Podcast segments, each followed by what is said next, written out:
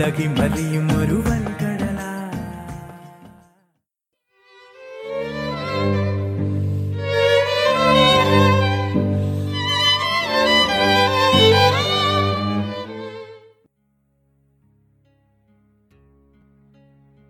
欢迎收听阅读 Tango 书笔鉴赏会，我是圣林。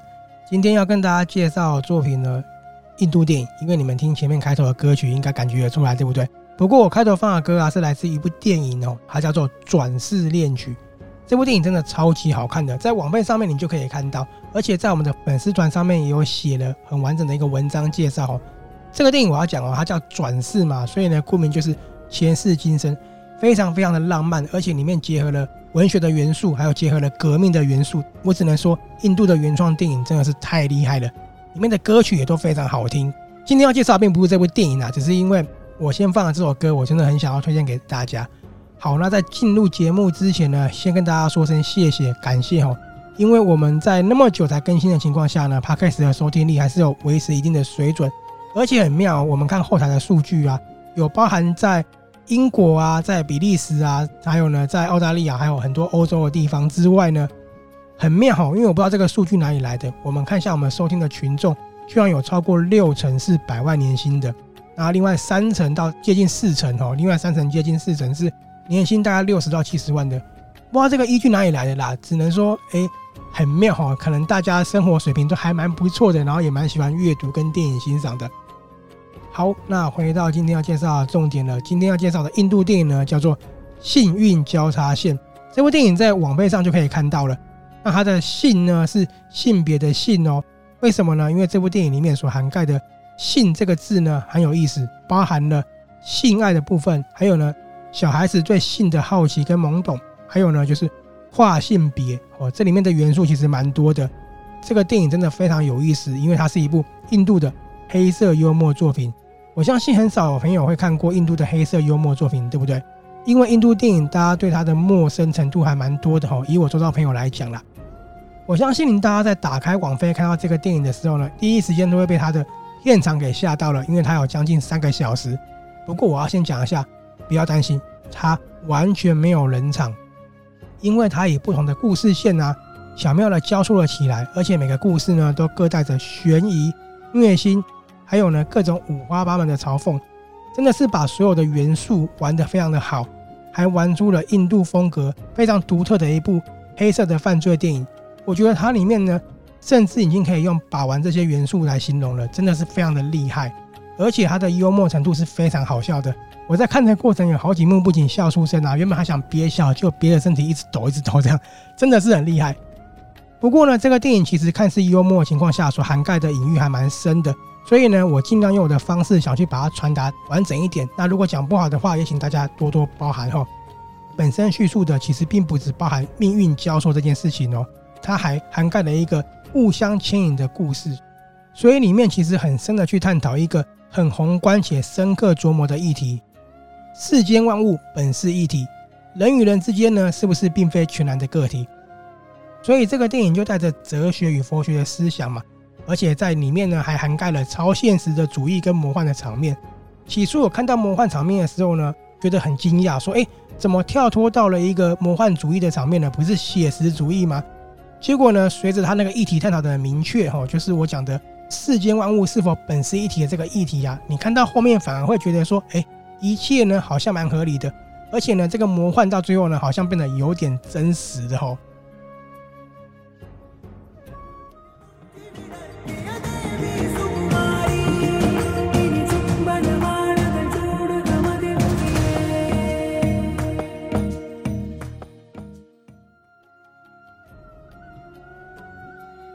幸运交叉线的故事啊，它是以多段相互穿插进行的，然后每一段呢都有各角色自己的一个苦难、心痛、愤怒、绝望呢，还有呢爱这个议题，而且它所有的故事啊，都仅仅发生在短短的一天一夜而已哦。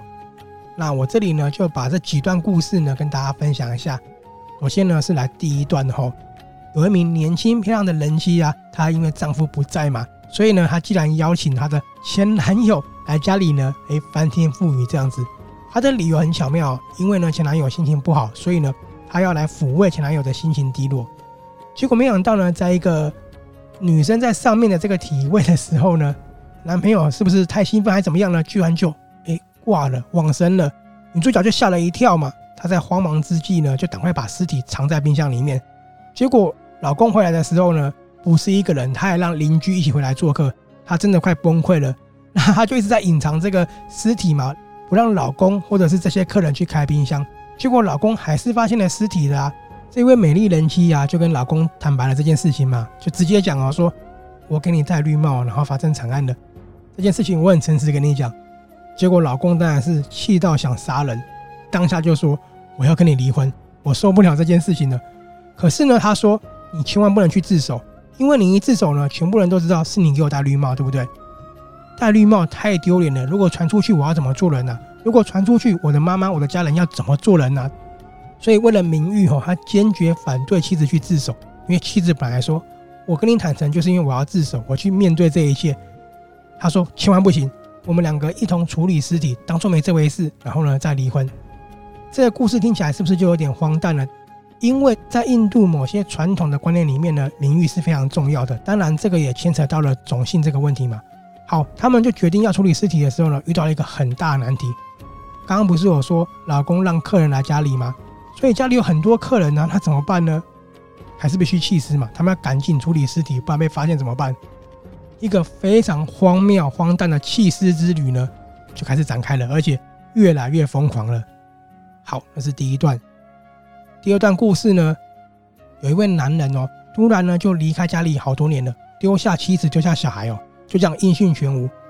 那么多年过去的时候呢，他的老婆已经当作没有这个丈夫了啦。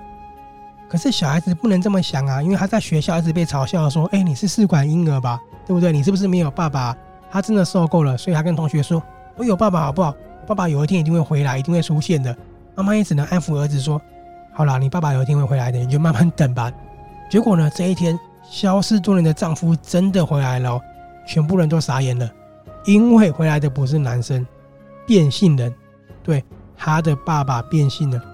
当年爸爸为什么会离家呢？当年丈夫为什么会离家呢？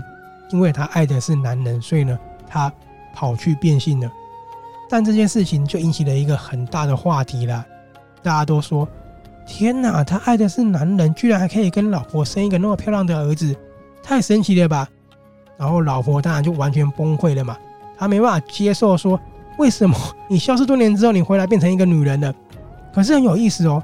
儿子反倒不在意哦，他也不在乎说爸爸是不是变性人，他认为说至少我爸爸回来了。于是呢，他跟爸爸说：“你一定要跟我去学校，我要跟大家讲说我真的有爸爸，而且呢，我爸爸回来了，他真的回来了。”不过这时候大家就知道了嘛，儿子不这么想，外面的世界、学校的人全部都这么想，所以呢，一出门之后，所有的歧视啊，还有恶意的攻击啊、偏见啊、跟唾弃啊，都像武器一样，全部迎面袭来，刺中他的心了。好，这是第二段故事。现在呢，我们来到第三段，很有意思。一群小屁孩，这群小屁孩呢，他们就是一起相约到一个朋友家看所谓的情色电影，并不是 A 片哦，是情色电影，不太一样。结果呢，他们买了这个片子之后呢，一放出来，有一个小朋友崩溃了，因为里面的女主角居然是自己的妈妈，他整个傻眼，然后直接说：“靠，太丢脸了吧！”直接呢，把朋友的电视砸毁，夺门而出。他一路上一直喊着：“这个女生不配做我妈妈，她不是我的母亲，她让我丢脸。”可是他的朋友还是很理智的哈，拼命的阻拦他，然后呢，一直跟他说：“你不要这么想，她还是你妈妈，难道你要杀了她吗？”结果这个小孩子呢，因为太过愤怒，失去理智了。他说：“对哦，我可以杀了她。”他就直接跑回家中，拿起武器，扬言说：“我要杀死这个妓女。”他疯狂的喊着说：“她是妓女，她不是我妈妈。”拿着武器哈，拿着剪刀。往上冲，结果呢，一场意外，他反倒让自己受了重伤。好，第四段呢，就是刚刚被砸毁电视的那个小孩子的，因为他朋友发现电影女主角是自己妈妈以后，不是砸毁了电视嘛？哎，这对他来说可不得了哎！如果老爸回来看到电视坏了，会宰了他哎！他要求其他留下来的朋友说：“哎，你们见者有份哦，你们看了一片子，然后我电视坏了，所以呢，你们要想办法帮我伸出这个电视，不然我怎么办？”好，他们去问了电视多少钱？一台电视要两万八，两万八对他们来讲天价，他们哪来的钱啊？于是想到一个很快的方式赚钱，当然就是做黑的了嘛。透过朋友呢介绍，安排了地方的黑帮老大。老大，不好意思，我们要一份工作。老大也觉得说，好，你们这群屁孩要钱是不是？对别人下毒敢不敢？屁孩想了一下，还是接了。结果想不到，因为色情影片呢，引发了电视损坏，结果现在变成了替黑帮杀人。对这些小屁孩来讲，真的是太曲折离奇了，好不好？这就是第四段。我们重新呢讲第一段的故事，就是说要弃尸哈，这一对夫妻呢要弃尸，然后越来越疯狂了。第二段呢是小朋友拉着自己的爸爸，可是他爸爸是变性人，但是呢还要说我要带你去学校给我朋友看一下，证明我有爸爸。第三段。小朋友要杀他妈妈，结果呢，因为一场意外，反倒自己身受了重伤。第四段，他们要赚电视的钱，结果呢，去帮黑帮老大杀人。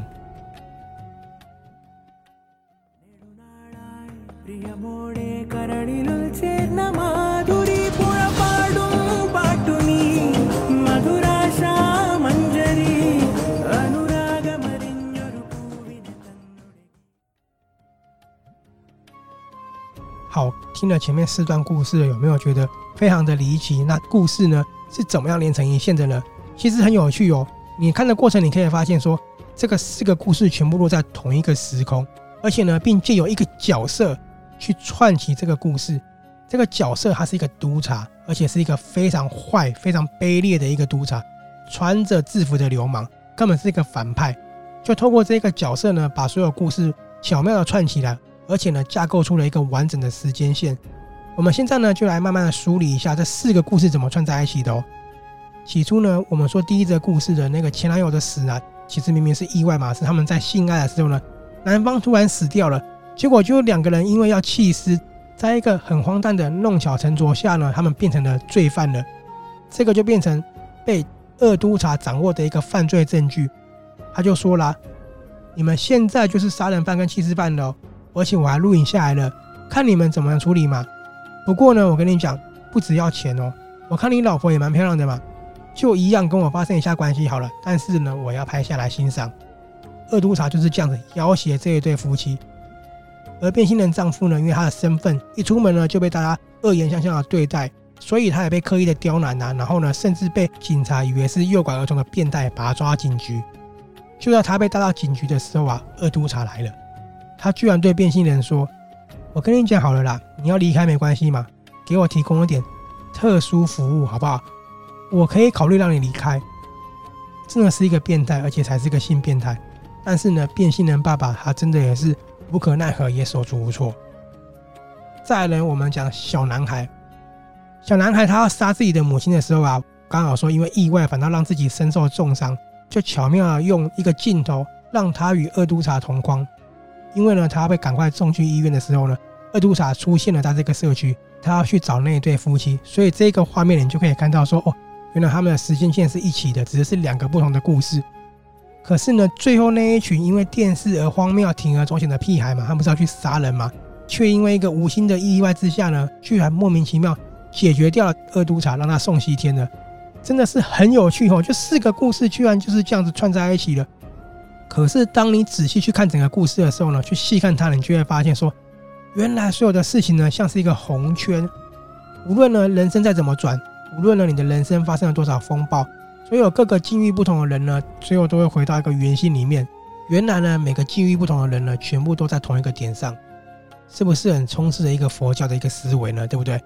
幸运交叉线在每段的故事中啊，又个别发展出了不同的议题。比如说第一段。他们没有爱，他们是因为种姓而结婚的。这段婚姻很有意思哦，两个人呢对待外人都比对待彼此更好，所以他们结婚了一段时间，但是对彼此也不了解之外呢，他们更不愿意花时间了解，在一起呢只有吵架跟怨言。所以呢，跟同种姓的结婚真的会幸福吗？如果呢自由恋爱是不是就能避开这一场风暴呢？这个是很值得探讨的一个议题。第二段呢就是以变性人所遭受的歧视嘛，去反映说。变性人虽然说受到歧视，很值得我们去探讨之外呢，也说了，当你在一个家庭里面，你做出这个决定，而且是不告而别的时候呢，其实受到伤害的并不止你自己哦，还有呢自己身旁所爱你的每一个人，妻子、孩子都会受到无情的嘲讽。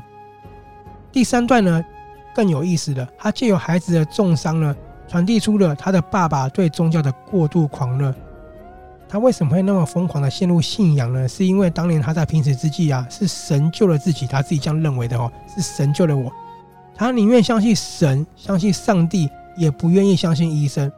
但是随着孩子的性命垂危之后啊，他的信仰也陷入困境了。他觉得说，无论我怎么祈求上帝，为什么他还没有好转呢？他本来以为啊自己是专属于神的，他本来也以为自己是受神眷顾的人，结果后来才发现呢、啊，自己并不是唯一受神眷顾的人。这时候他的信仰完全崩塌了，而他的孩子呢，最终还是必须送到医院去，才能拯救这条命。第四段就是我讲的超现实与魔幻主义的一个展现的，因为呢，他出现了外星人，非常的荒诞，对不对？里面出现了外星人秘密生活在地球的超现实剧情。这一段呢，就是去探讨一个很宏观且深刻琢磨的议题：世间万物本是一体，人与人之间呢，是不是并非全然的个体？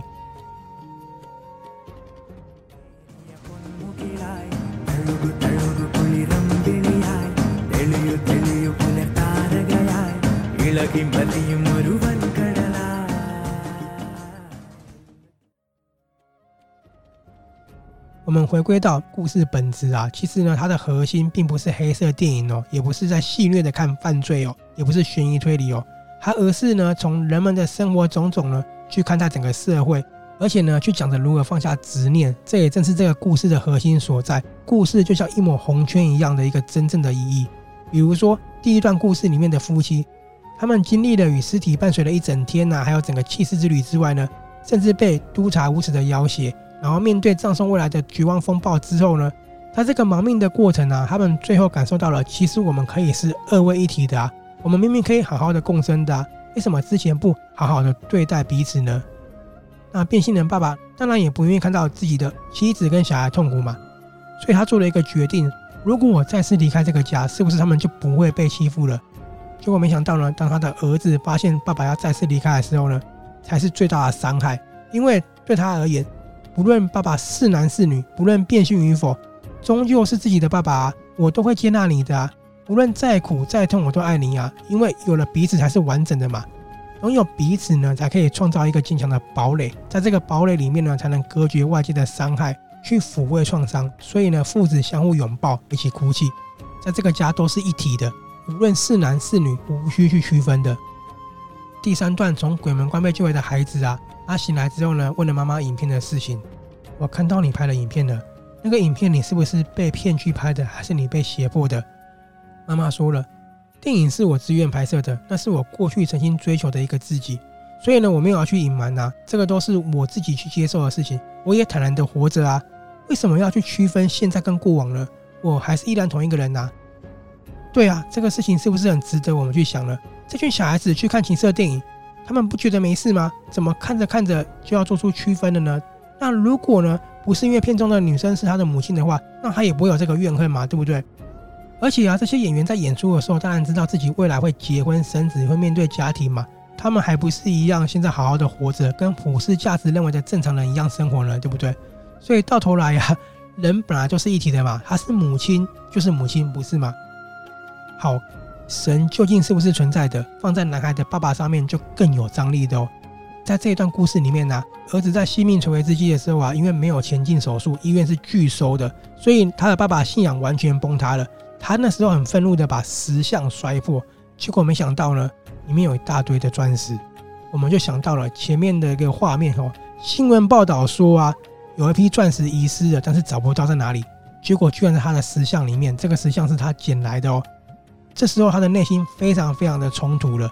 起初他觉得祷告没有用嘛，他觉得神明不存在嘛。可是为什么当他咒骂神明的时候呢？愤怒摔石像的时候呢？钻石居然出现了。所以神究竟是不是存在的？他坚定是还是存在的。可是另外一个问题又袭来了：如果当初救他的不是神像的话，他的信仰会如此坚定吗？我觉得信仰这个问题啊，导演在这个戏里面处理得很好，因为他用基督教作为设定。可以巧妙避开了长久以来印度教跟穆斯林的一个敏感冲突。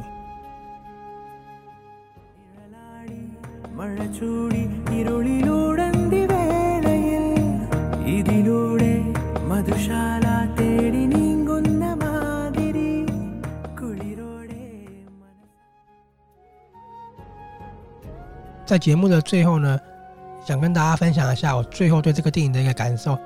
觉得这一集真的很难录啦，其实我卡了很久，我一直在思考说我要怎么样去讲述这个故事。想看文章的话，再到我们粉丝团去看一下。好，我真的觉得哈，《命运交叉线》这个电影哈，在故事上放满了哲学、宗教的议题，而且游走在探讨与讽刺之间哦。以角色个性跟对白呢，传递出了探讨层面，并充满了戏剧张力。而且整个电影在导演刻意使用的鲜明色调上面呢、又增加了很多很多的美感。这个不仅是画面看上去舒服而已哦，而与黑色电影的内容呢，形成了鲜明的对比。我觉得啊，或许这个也是另外一种议题的展现吧。黑色跟鲜明其实是可以放在一起的，真的是很厉害。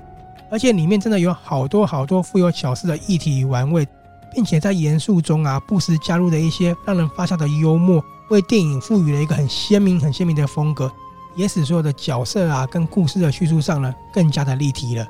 所以我不得不说，这部电影无论是画面、人物塑造，还是剧情的完整性啊，都非常的非常的精彩。只能说，印度的类型电影真的是太高干了。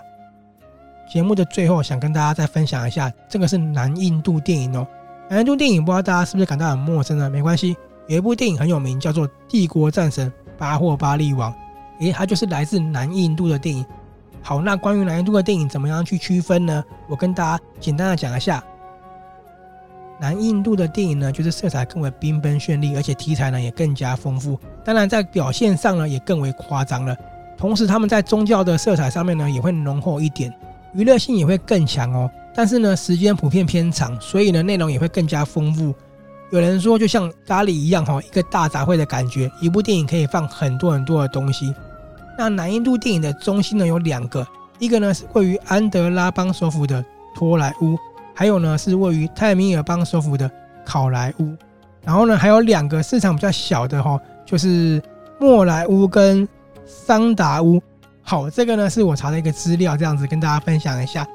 如果你喜欢这部电影的话呢，网面上看得到之外，别忘了在我们阅读 Tango 书笔鉴赏会的粉丝团上面呢，也有文章的介绍。文章呢也有把我刚刚说的故事内容写在上面哦。只要搜寻“幸运交叉线”就会看到了。我知道印度电影相对冷门，而且这一集的节目呢又那么的长，我呢可能又说的没那么的理想。我听完的朋友呢真的是献上万分的感谢。节目的最后，当然还是以转世恋曲中的歌曲呢跟大家说再见了。那我们下次见喽，拜拜。